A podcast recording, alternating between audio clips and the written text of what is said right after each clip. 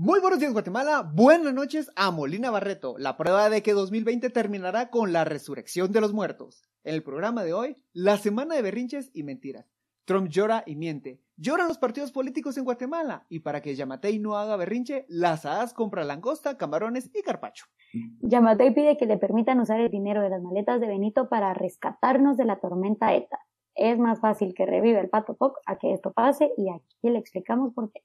Los partidos políticos se quejan porque no los dejan hacer asamblea. Pues claro, si los convivios están cancelados, les urge una excusa para juntarse a guarear. Le contamos qué se andan tramando. Donald Trump se entera que la Llorona está nominada a los Oscars y dice, ese es mi plan, a chillar se ha dicho, y sale a preguntar, ¿dónde están mis votos? Bienvenidos a este Suchajalele, el único podcast 40% información, 40% risas, 20% ¡ay, mis hijos! Saludos desde la Casa Blanca, donde vamos dos días gritándole a Trump, bájate de ahí, bebé, salí.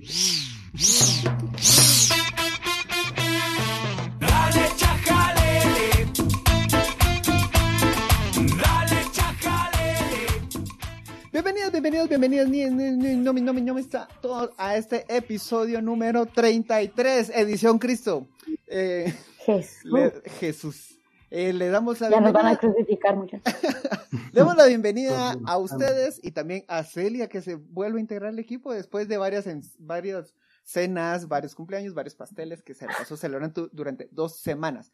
Me acompañan una vez por semana Celia, Danilo y su servidor Francisco. Antes que se me olvide, por favor, síganos en nuestras redes sociales, en Twitter, Facebook e Instagram, donde estamos publicando constantemente videos y material, algo que sale totalmente de este podcast, pero que a usted le va a agradar. Por ejemplo, hoy publicamos un video en el que buscando la tabla héroe de Netoran que hizo justicia. Solo se los deja ahí, búsquenlo, están en Twitter, en Facebook e Instagram, ahí vayan a darse gusto, hay justicia. Y antes de pasar a la información, queremos mandarle un fuerte abrazo a nuestros amigos, nuestros, a todos los guatemaltecos que están sufriendo en este momento por la tormenta ETA. Fuerza compañeros, sí, estamos aquí para apoyarlos y no solo con palabras, sino eh, queremos que todos estemos donando en este momento busquemos los centros de acopio que tengamos más cercanos, hay, hay centros comerciales, está EPA, está la torre, si usted no quiere llevar un donativo puede buscar también cuentas, eh, depósitos en cuentas bancarias, búsquelos, apoye, saben que nosotros, eh, pues, busquemos, apoyemos entre todos aquí en Guatemala, y a nuestros hermanos migrantes que también los queremos mucho y ya saben que siempre los extrañamos, les mandamos un gran abrazo. Y lo más importante en estos casos, pague sus impuestos. Pa' eso es impo- ah. Hablando de impuestos, 122 millones para la emergencia y vuelos y vueltos de Yamatei. A ver, pongamos un poquito en contexto. Ocurre, empieza a ocurrir esta terrible tragedia, la tormenta en- ETA. De entre los primeros discursos que da el presidente Yamatei es que ofrece, promete que él va va a hacer las gestiones para que las maletas de los 122 millones incautados a Benito eh, se puedan utilizar en este caso. Si quiere profundizar más en este tema, eh, puede ir al episodio número 31, ahí lo abordamos con detalles, con video, le hacemos una gran ilustración. Ahí me... de- demasiado, demasiado ilustrar. Siento, esto es- siento que es de las cosas que más me ha gustado hacer en este programa. Ese videito estuvo bueno. Empezamos esta sección con la sección de preguntas. Recuerden que ustedes son las que construyen este guion. Nosotros nos debemos a ustedes. Y nos escribe, ay Dios, ya perdí el usuario. Así, Aníbal Zapata nos escribió directamente al Twitter. de las seis, El- sí, nos sí, escribe, diciéndonos eh, felices los cuatro. ¿Cómo no, Francis? En un momentito te la ponemos. con una complacencia para Aníbal Zapata desde Radio 23. No, eh, nos escribe, tío Chajalele, estoy triste, estoy triste. El presidente Alejandro dijo que quería usar el dinero de Antigua y de Narcos para la emergencia. ¿Es posible? Porque según nos leyeron, no. También parece que va a generar una narrativa para culpar al MP y FESI. Si no los dan, XOXO, Aníbal, seis años. Aníbal, muchas gracias por escribirnos y qué bueno que a tu corta edad estás tan informado. A ver, yo, yo quisiera tocar este tema mm, de una forma muy puntual. En el episodio 31 ya explicamos cómo se distribuye el dinero, se lo recuerdo con muchísimo gusto. El artículo 37 de la Ley de Extinción de Dominio dice específicamente cómo se tiene que distribuir el dinero incautado. repito las cantidades. 20% para unidades de métodos especiales. Eso incluye policía y ejército. 20% para MP.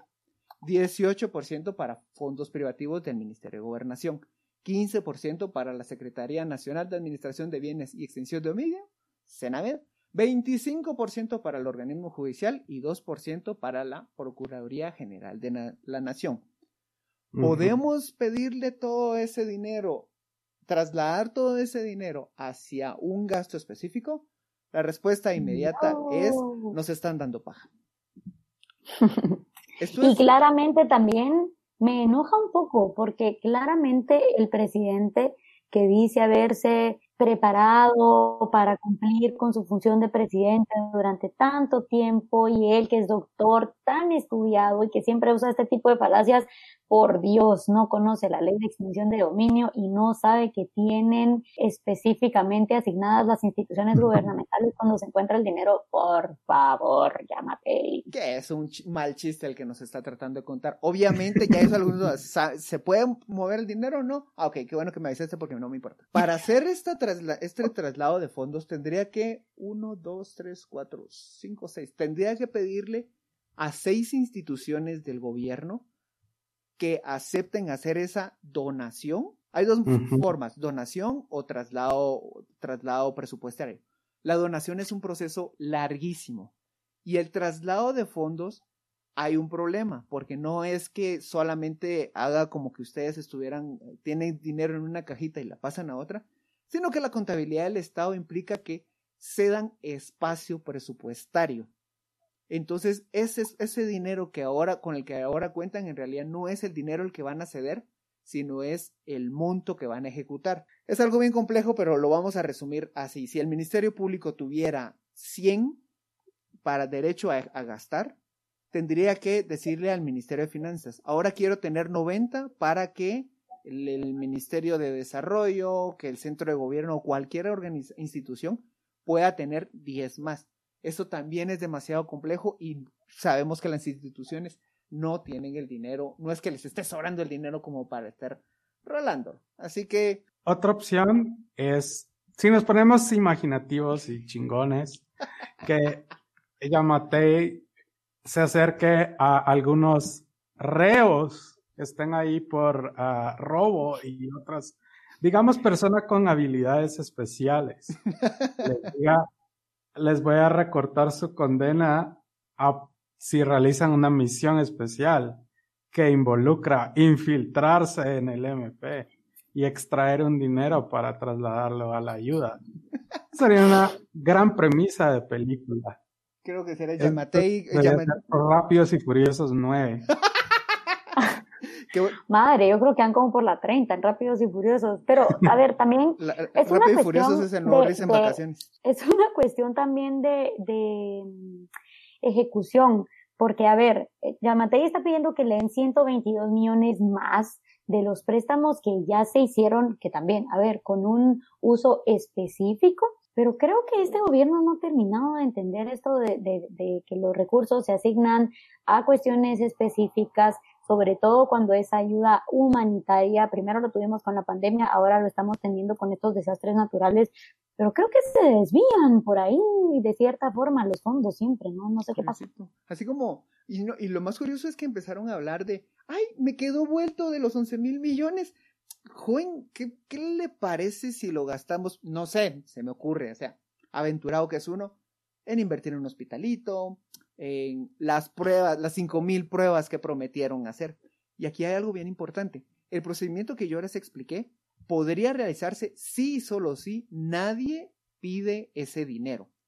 Si se asoma una mm. persona y dice, fíjense, buena señor MP, fíjense que yo ando con la pena porque yo dejé una, una maletita en Antigua Guatemala y viera que no la encuentro. Si solo una mm. persona llega a presentar algo parecido a un reclamo, ese proceso ya, ya pasa a un proceso judicial. Y sabemos que aquí en Guatemala no es precisamente el mundo más, no somos precisamente lo más acelerados en temas de justicia. Y en caso, incluso si nadie reclama, tiene que pasar por el proceso de extinción de dominio, que tampoco es nada rápido. Entonces, señor Yamatei, usted, por favor, por vida suya, deje de darnos paja. Y hablando de pajas, gente mentirosa, gente turbia, gente sospechosa, los partidos políticos. Oh my God. Oh, algo raro está pasando. A ver, la verdad es que sí, porque cuando... hoy, sí, hoy sí les doy el beneficio de la duda y eso me parece extraño. Eso justamente iba a decir, cuando los partidos políticos o los políticos tienen la razón, algo raro está pasando. Pero recordémonos que aquí se trata de una disputa entre una institución gubernamental y partidos políticos, entre ellos diputados, etcétera. Entonces está, está difícil decidir quién está peor. Pero bueno, la cuestión aquí es que el Tribunal Supremo Electoral decidió suspender las asambleas que los partidos políticos por ley tienen que realizar año con año para mantener vigente su organización en el territorio. Y además de esto, las asambleas también son importantes porque en estas se eligen autoridades partidarias. Cuando usted lee que tal persona es el secretario ejecutivo de un partido, cuando usted lee que tal persona es el secretario municipal, etcétera, secretario de actas, todo esto se hace a través de estas asambleas que a los partidos políticos les dijeron en el TC, que no tenemos protocolos. Después de cuántos cuántos años ya se sienten años pero no. Después de cuántos que llevamos encerrados y que llevamos de tener las actividades eh, laborales eh, en, yo diría que, estamos en un 5 de 10, algo así, no sé, algunos lugares pues más, otros menos. La cuestión es que el tribunal, pues, tiempo básicamente dijo, saben que mucha, yo no hice mi trabajo, no tenemos ningunos protocolos, no tenemos nada, está más fácil suspender, suspender las asambleas. Entonces, les cortó a los diputados esta acción que es importante decirlo porque es uno de los argumentos que están usando los partidos políticos, es un derecho y un deber constitucional que ellos, a ver, es un derecho constitucional que ellos tienen como partidos políticos y es un deber que está dentro de la ley electoral y de partidos políticos para que ellos cumplan con este procedimiento y sabemos que pues ahí sí que la meta, por así decirlo, eh, es el cuando ya empieza el, el año, el periodo electoral como tal, cumplir con esta mm, ahí sí que lo que manda la ley electoral, ¿verdad? Para realizar estas asambleas. Entonces, es el pleito que se tienen ahorita básicamente los partidos políticos con el Tribunal Supremo Electoral y lo que nosotros vemos es, ah, nuevamente, y lo pensé, lo pensé, no sé si ustedes lo pensaron en algún momento cuando ya teníamos que regresar a las actividades, fue como, ¿quién se va a encargar? ¿Quién va a velar? Porque se estén cumpliendo, primero que se desarrollen esos protocolos y segundo que se cumpla con esos protocolos sanitarios, porque a ver, es cierto, ya, no podemos decir vamos a parar las actividades del país porque tenemos la pandemia, eso ya se quedó atrás, ya vimos que no funcionó cuando se puso, que fue cuando había cero casos. Eh, entonces hay que seguir adelante y creo yo, eh, también es un, es un buen momento para discutir, bueno, qué tan qué tanto se quiere y se puede dejar en manos de los partidos políticos la decisión de hacer sus protocolos y qué tanto queremos que una autoridad rectora como el TSE diga aquí están los protocolos y esto es o es, pero ajá, ¿quiénes van a estar viendo que se cumpla? Los delegados, los delegados del TSE, el Ministerio de Salud. eso de cumplir los protocolos, no sé, es ya simple y sencillamente es a la buena voluntad de cada quien. El otro día fui a comprar pan y el señor le sopló la bolsita y yo, no, señor, me va a matar. Pero... No es cierto. Sí, así como, no. Pero, está rico el pan y no me morí. Entonces, eh, no, a ver, todo esto sale, es que en realidad lo sospechoso empieza a partir de lo, que mencionaba le de la recomendación que le hace el Ministerio de Salud al Tribunal Supremo Electoral, manda su carta y dice, miren, les recomendamos que suspendan eso. El tribunal, y ahí esa, es, la parte, por eso es que no, no terminamos de entender qué es lo truculento en este juego. El Tribunal Supremo Electoral toma esa recomendación como una restricción. tiene y no argumentos, o sea, básicamente, si le están pidiendo protocolos, hay algo que se llama Coprecovid que ya dio los protocolos, no vamos a decir si están bien o mal, porque ese es otro tema. Pero digamos que las reglas ya podrían cumplirlas, pero de pronto vienen y, pausan eso. Pero hace, antes de, en la, fase de planificación se le también mencionaba un efecto colateral, y son los nuevos partidos políticos, los nuevos comités, los que quieren entrar a la jugada, ¿qué va a pasar con ellos? Sí, precisamente, a ver, como es un, aquí en Guatemala las, la, la legitimidad llega por procedimiento que es un tipo de legitimidad ¿verdad? que pueden tener las cosas, en este caso los partidos políticos y los procesos por los cuales son electos. Entonces, en este caso, la legitimidad para poder participar, para que un partido político sea legítimo, digamos, y pueda participar en la, en la contienda electoral, tiene que cumplir con estos requisitos de ley. Ahora bien, si los partidos que están en plena formación no cumplen con estos requisitos, simple y sencillamente, muchísimas gracias por la intención, pero le cuento que no va a poder participar. ¿Qué, ¿Qué quiere decir esto? No vamos a tener nuevas opciones, no vamos a ver nuevas caras, vamos a seguir con los mismos partidos políticos si es que estos también, después de no cumplir con las obligaciones que tienen por ley de realizar las asambleas, les dicen, ay, fíjense, muchos los que no pueden participar. Pero no funciona como, por ejemplo, eh, yo eh, estuve en un equipo del Sejusa de fútbol. no funciona así porque, por ejemplo, eh, en este caso el FSN Nación descendió, entonces tú agarras su ficha.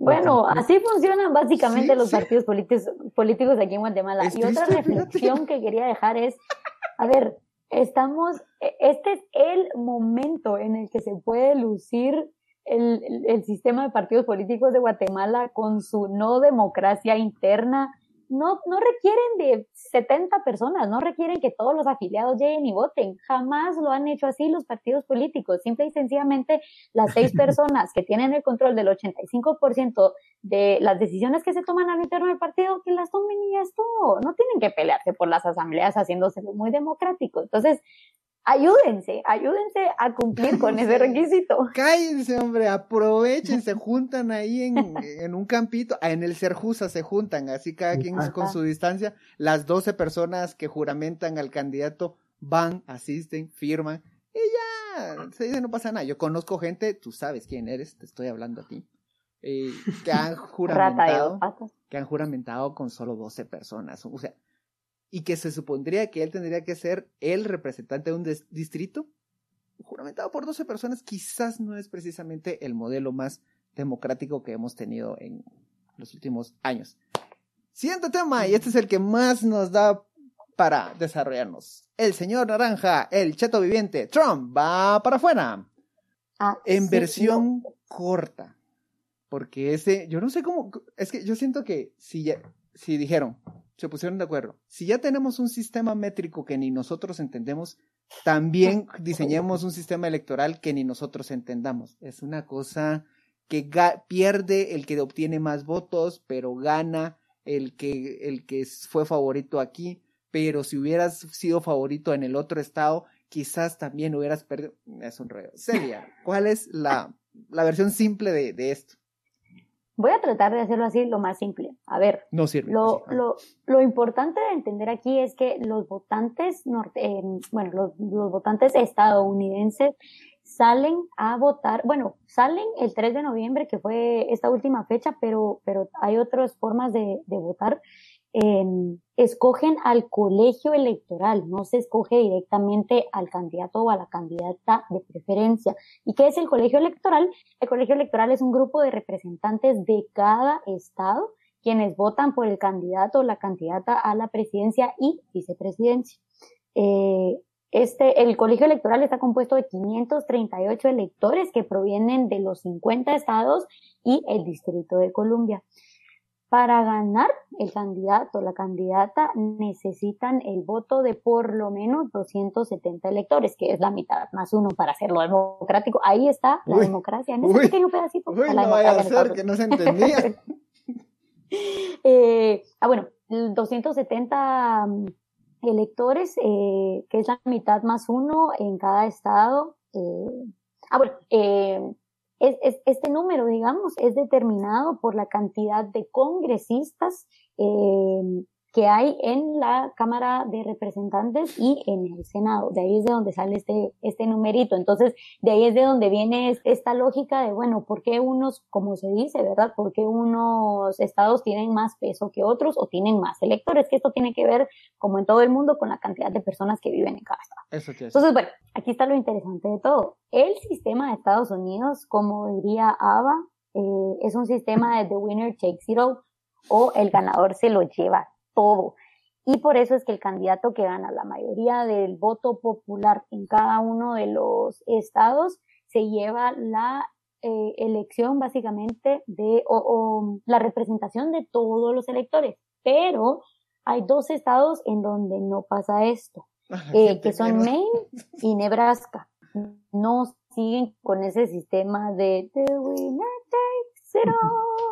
Entonces, en estos dos estados es en los únicos estados en donde, por ejemplo, si un candidato ganó con el 80% y el otro ganó con, oh, bueno, no, no ganó claramente, y el otro tuvo el resto de porcentaje de votos, aquí sí se puede eh, dividir a esos electores que van posteriormente al colegio electoral. Pero lo que se hace entonces es elegir a estos electores y los electores después llegan y lo que dicen es, ah, como ustedes pueden ver, aquí en mi territorio el 80% de los votos se los llevó el candidato republicano, entonces aquí todos los votos van a ir para el candidato republicano. Y así es como funciona, amiguitos y amiguitas, el colegio electoral su madre. En fin, esa es, la versión simple. O sea, en realidad se podría poner muchísimo más complejo, pero básicamente, por eso en este sistema que los votos del colegio electoral, Florida tiene 29, mm, eh, Texas tiene 34, ah, Pensilvania California tiene 55, si no estoy mal. Sí, es... cierto, los gringos todo lo vuelven así, ¿verdad? ¿Por qué no? O sea, agarremos, hagamos fútbol, pero en, en, en, vez de dos tiempos, cuatro tiempos. Y en vez de penales, shootouts. ¿Qué es eso?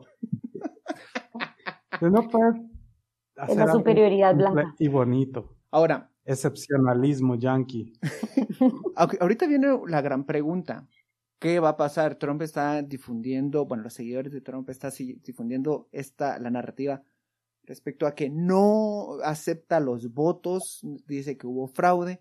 Hasta el momento, hoy 9 de noviembre a las 19, 18 horas, en el momento en el que estamos grabando este episodio, no ha presentado pruebas concretas. Por ejemplo, el otro día, ay Dios, es que me encanta el Twitter, me encantan las redes sociales. El otro día a mí de la nada me topé un tipo, no sé ni por qué, ah, sí, ya me acordé, me lo enviaron. Un tipo alegando que no entendíamos el desastre que se nos venía, porque Biden había, tenía un proyecto de ley para aprobar un, ah. el, el aborto hasta los nueve meses. Cariño, eso se llama cesárea. Entonces empecé a seguir sus, sus, sus, tweets y él lo decía así como, pues, lo escribía, es que ustedes son unos malparidos, no entienden que Biden va a promover el aborto hasta los nueve meses, como, primero, no. Y me puse a ver que en realidad él estaba partiendo de un argumento que estuvo circulando en Facebook. AP Noticias ya lo desmentía, que empezó a circular una noticia falsa en la que decían que él y la vicepresidenta habían votado por una ley que promovía el aborto hasta los nueve meses, hasta, no, no, no, más específico, hasta cinco minutos después del parto. ¿Cómo? Y eso estaba marcando la narrativa. Después borró el tweet, pero internet no lo olvida y lo pueden buscar en mis redes sociales. Ahí está. Pero en realidad es que ese, ese es el asunto. Hasta el momento solo están circulando acusaciones en Facebook. Infowars está dando y sacando a la casta para difundir toda esta, esta narrativa. Si usted no está familiarizado con Infowars, es el vea canal de Estados Unidos. Están promoviendo toda la, todo, diciendo que todo un fraude, encontrando, hablando de casos concretos en el que dicen que encontraron votos de muertos en los que el padrón electoral sumó un 114%, un 120% y que esos, ese 20% extra fue el que se sumó a los demócratas. Hasta el momento no hay nada. Lo que anunciaron hace unos minutos antes de empezar a grabar es que el fiscal general de Estados Unidos anunció que empezará a hacer investigaciones eh, que presenten evidencia, con evidencia sustancial. Esa es una palabra clave. Esa es como la magia que siempre nos da Consuelo Porras cuando inicia una investigación de oficio. Nos dice que sí estamos investigando. Hasta ahorita creo que han como 15 promesas de campaña de Consuelo Porras diciendo que está investigando todo y que todo le indigna a ella también. Pero en el caso específico de ellos, que la fiscalía también ha sido bastante, ha favorecido bastante a las, a, Trump, sobre todo en todas las acusaciones que ha tenido en su contra, dijo que va a empezar a investigar verdaderos indicios. De nuevo, hasta el momento no hay nada claro. Pero más allá antes de, antes de, de esto, durante la planificación, estábamos hablando de cómo funcionan los gringos para ir a votar. Como ellos, como por ese sistema raro, extraño que nosotros les estamos explicando, ellos no tienen un ente rector general como el Tribunal Supremo Electoral, sino... Menos mal. Porque ellos como tienen la independencia de, los, de, cada, cada estado es independiente, no hay un ente rector que llame al voto. Entonces delegan esa responsabilidad en los influencers, lo que no sé cómo sentirme al respecto, que Lady Gaga, Eminem, eh, Katy Perry sean los que te llaman a votar. No sé, no, no, no me termina de cuajar esa idea. Me parece cool, pero está raro. Los influencers, Hollywood, las grandes empresas también que se, se encargan de hacer todo este marketing para llamar al voto. Entonces hay una cuestión ahí extraña porque Sí, a ver, el hecho de que cada uno de los estados decida cómo lo va a hacer, quién lo va a hacer, eh, por ejemplo, los lugares en los que se vota con, con máquina que se marca, digamos, en la papeleta, eh, pues cada estado decide a quién empezar a contratar, de repente ahí también hay algunos señalamientos de las personas de, bueno, esta empresa pertenece a este político o a este financista de este partido, etcétera, etcétera, entonces es una cuestión como algo complicada, que igual y se puede llevar a las cortes, pero pues es un poco más complicado, ¿no? Y la cuestión es, es que los Estados Unidos, algunos estadounidenses lo que dicen es, ok, ya tenemos que hacer una revisión de nuestro sistema electoral. ¿Cómo lo hacemos? ¿Por qué lo hacemos así? ¿Cuál era la lógica en ese momento? Porque básicamente esto fue una idea de los padres fundadores de los Estados Unidos que, si recordamos, ese, ese background que tenían esas características eran hombres blancos, clase alta, poseedores de tierras, que hombres de bien. Vamos a hacerlo de esta manera también, tomando en cuenta la forma en la que estaba organizada el Estados Unidos de ese momento. No eran ni siquiera, creo, ya los 50 estados en ese, en ese momento, no tenían el sistema federal que adoptaron posteriormente. Entonces, es una cuestión que viene desde hace cuántos años ya que les ha funcionado de la forma en la que ha funcionado, pero sí muchas personas ya dicen, bueno, tenemos que ponerle ojo a esto, tenemos que ver si no tenemos que hacer pues algunas reformas ahí. No sé si los Estados Unidos se quiera meter a, tener un sistema como latinoamericano, aunque vemos que ya sea... Ya son bastante, ya tienen bastante nuestras mañas. Pero ahora, en, es que a mí, a mí realmente me parece bastante respetable que desde hace cuánto traen el mismo sistema. O sea, es una cuestión de mantener la, la institución desde hace siglos. Eso es algo muy respetable en un país. Eh, esto lo que les voy a decir es un argumento robado. Curiosamente es justo, me lo voy a robar de la persona que le acabo de tirar caca hace cinco minutos. Pero me decía algo muy interesante.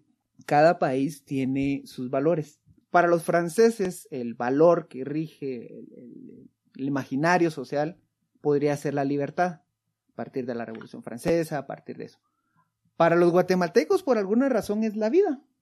Y es bien contradictorio porque siempre estamos pues apoyando al ejército, tenemos una reciente, una guerra reciente, y pues, pero nos, cuando se trata de defender la vida, siempre cuando no sea un marero, hay que defenderla.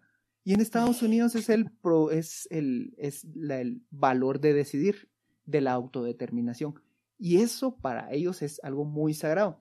Digo esto en la línea de si realmente es posible hackear el sistema gringo.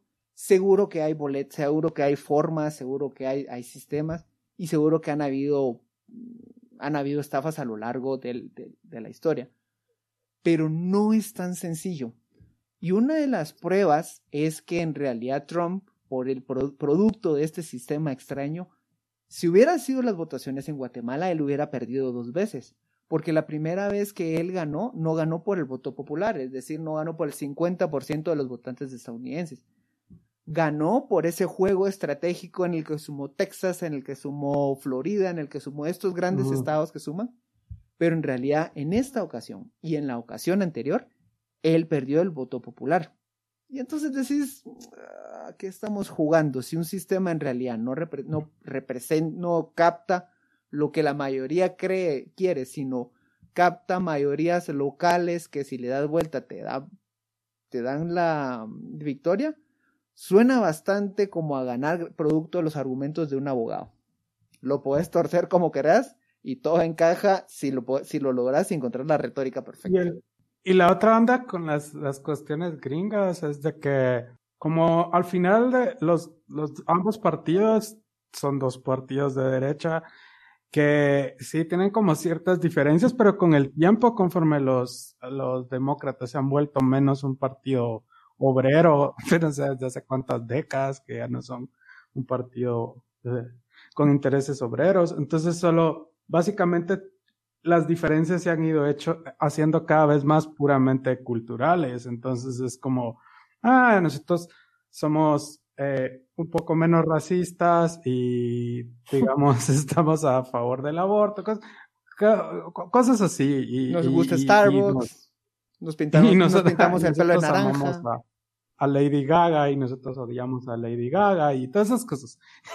Pero al, al final de cuentas, y como esas diferencias culturales, entonces son como casi, a pesar que son culturales, son irreconciliables, entonces es como muy difícil que un que los demócratas ganen en los, en los estados rojos y que los rojos ganen en los azules. Es como, yo no sé si alguna vez va a volver, bueno, no sé, alguna vez, o sea, conforme las nuevas, porque, por ejemplo, eh, ahora que hubieron estas marchas de Black, Lives Matter, veías que habían marchas de Black Lives Matter en, en, en, lugares tradicionalmente conservadores.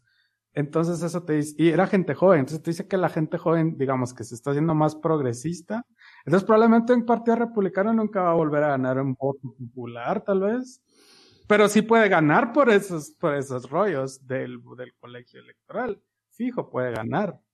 Eh, pero, pero popular, no sé qué tanto, al menos eh, bajo esa línea conservadora. Siento que deberían de conseguirse como influencer más cool. Por ejemplo, les podemos prestar en cualquier momento a Lobo Vázquez. Ta, republicano. Recuperemos los valores. ¡Viva la familia! este... Lobo Vázquez. Por cierto, se peleó con su manager, ¿vieron? No, hombre. se peleó con su manager, ya lo publicó en una carta súper fina que es básicamente un pantallazo de WhatsApp en el que una persona lo nombrada, no sé cómo se llama, ya no lo representa y ahora se representan ellos a sí mismos. Así que si va a contactar a Lobo Vázquez, directo a su, a su cuenta, que es Lobo Vázquez 54899, un chingo de números. Un montón de números. Un chingo de números. Si lo quiere que le eche el meneito, vaya a terminar ahí. Y ya para, para ir cerrando, en realidad también hay un punto que es a quienes está representando este voto. Hablamos mucho del voto latino, pero no sé, yo siento esa categoría muy, muy amplia. Porque oficialmente alguien de Shela y alguien de Zacapa son latinos. Ponerlos juntos y simple y sencillamente no van a funcionar. Son culturalmente distintas, unos son más conservadores, unos te están sacando el cohete, unos están comiendo checas, unos se están reproduciendo con su familia, no sé. Entonces, siempre tenemos, siempre tenemos, siempre, o sea, agruparlos a todos en una misma categoría, también es extraño y, e incluso poco, poco, hacer un análisis demasiado simple. Sí, había una cosa, a mí me, dio mucha risa porque habían como, y Mara como bien respetable, Mara que, que, escribe en medios mainstream, no sé, eh, y como bien sorprendida de que Donald Trump estaba ganando votos entre el, entre el grupo latino pero es por eso, porque es como, o sea, decían, ¿cómo es posible? Es como, primero, yo no sé quién les hizo creer que, que por default los latinos eran progresistas. en realidad somos los más conservadores. Eh, de hecho, si Guatemala tuviera, tuviera ese sistema bipartidista, sería republicano a morir. Ajá, y es como cualquier, o sea, no necesitas ser como un columnista del New York Times o algo para eh, cualquiera de nosotros sabe que no es un bloque ideológicamente homogéneo. Cuando, o sea, saber que no existe una idea ideológica en líneas de razas latina eh, y que la Mara vota, eh, los latinos de ella también votan como por sus intereses materiales y hasta de clase. Cualquiera de nosotros lo sabe, cualquiera de nosotros que tiene un tío de Sololá que vive en con Oregon, que te manda juegos de PlayStation, y que tiene un, un exitosísimo negocio de tapizado de salas y que es ultra republicano, porque... Porque le funciona. Fin, fin. a ver, pero esa es otra cuestión interesante. Y ya, ya para cerrar, diría Pancho también, eh, vean dónde fue que eh, el Partido Demócrata se ganó los votos que al final los llevaron a la victoria, que básicamente fue en centros urbanos, pero en, el resto de ciudades, que es la, ruralidad gringa, que es muy diferente a la, a la, ruralidad guatemalteca, está pintado, pintado por Donald Trump. Entonces también eh, es una cuestión de, en los centros urbanos como Guatemala, en las elecciones pasadas, los centros urbanos fueron los que colocaron al presidente y el resto, pues posiblemente no se va a sentir nada representado con esa persona, ese mm. candidato, esa candidata. Pero así pasa. En fin, ya para, ahora sí, para cerrar, conclusiones de la noche. ¿Qué aprendimos hoy, amiguitos? aprendimos que es el mejor momento para los partidos políticos guatemaltecos de decir, ni modo, mucha, tuvimos que poner a toda esta gente al dedo ni modo. Papá, mira, de verdad, yo sí quería blancos, cumplir. clase medieros, tuvimos que decidir por el resto. Igual ya sabemos cómo piensan nuestros afiliados, entonces fue voluntad popular. Papá, mira, es que yo de verdad te quería invitar, pero mira, es que el ministerio no me dejó, mira, vos, es que yo de verdad a, mandarte la invitación iba, pero, pero me, me avisaron, entonces, no, vos, Conclusión. Yo también aprendí que, bueno, yo estoy emocionado. Una de las cosas que más me emociona de que haya perdido Donald Trump es que vuelva a tuitear cosas sobre celebridades, a contar chismes de Jennifer Aniston, cosas así, como, como un Pedrito sola del mal. que por cierto ya Ivanka, eh, eh, Melania Trump ya está, dicen, cuentan las lenguas, y ya está tramitando su divorcio. Entonces, uy, oh, Sí, al final Donald Trump va a volver a donde pertenecía. No estoy tan seguro, fíjate, porque en realidad era un buen negocio. Sus empresas crecían porque a la gente le interesaba estar a favor de él. Acá. Mm, vamos a ver qué le pasa al presidente. Y respecto a Guatemala, mi lección es, pues, señores, señoras, si ven a un presidente que les anda ofreciendo unas maletas de eh, encontrarse en Antiguo Guatemala, de comisadas, no le crean, no le crean porque no es tan simple como nos lo está pintando. Hasta aquí llegamos el episodio 33. Muchísimas gracias por acompañarnos y ya saben, síganos en nuestras redes sociales, encuéntranos como Chajalele Podcast, no le quita mucho, nosotros nos la pasamos aquí rifando, leyendo e improvisando para usted y se vienen cosas más bonitos. Entre más seguidores, más cosas bonitas vamos a preparar para ustedes. Buenos días Guatemala, buenas noches mundo. Adiós. Adiós. Celia, corte y se va a su clase.